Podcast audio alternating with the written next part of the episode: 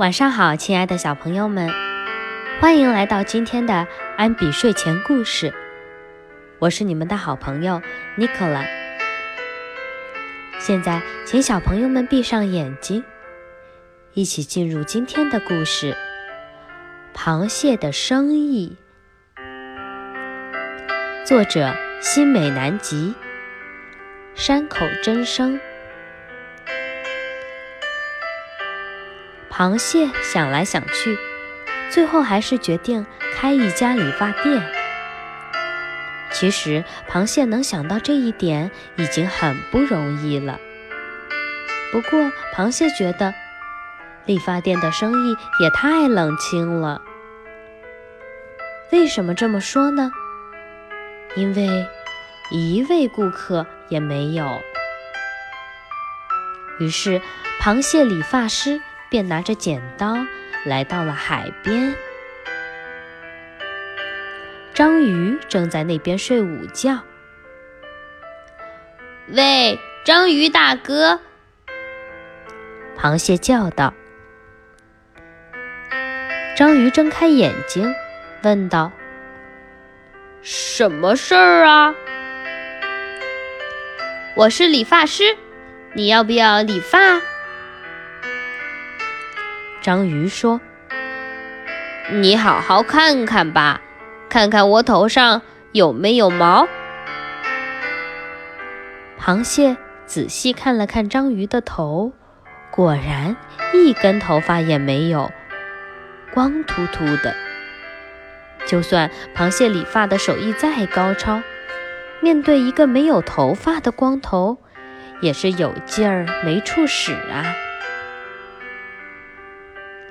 于是，螃蟹又跑到了山里。李子正在山里睡午觉。喂，李子大哥！李子睁开眼睛，问道：“什么事儿啊？”“我是理发师，你要不要理发？”李子是一种喜欢恶作剧的动物。于是就想出来一个馊主意。好啊，就请你理一个吧。不过你得答应我一件事儿，就是给我理完发之后，你还得帮我的爸爸也剪个头发。好的，这很容易呀。于是。终于到了螃蟹大显身手的时候了。咔嚓咔嚓，螃蟹是个小个子，李子比它大多了。加上李子浑身上下都是毛，所以剪得很慢。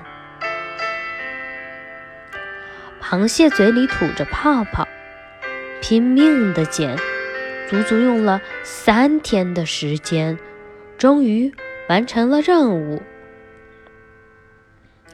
说好了的，你要给我的爸爸也剪个头发呀。你的爸爸有多高？有那座山那么高吧？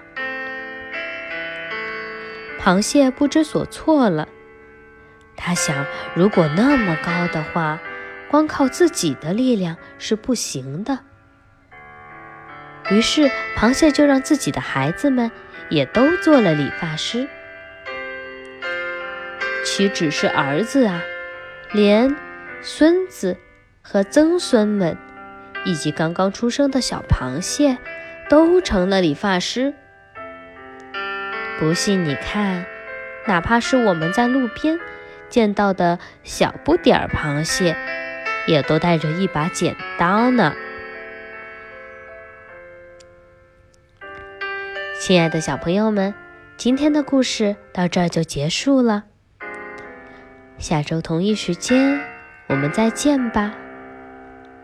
晚安。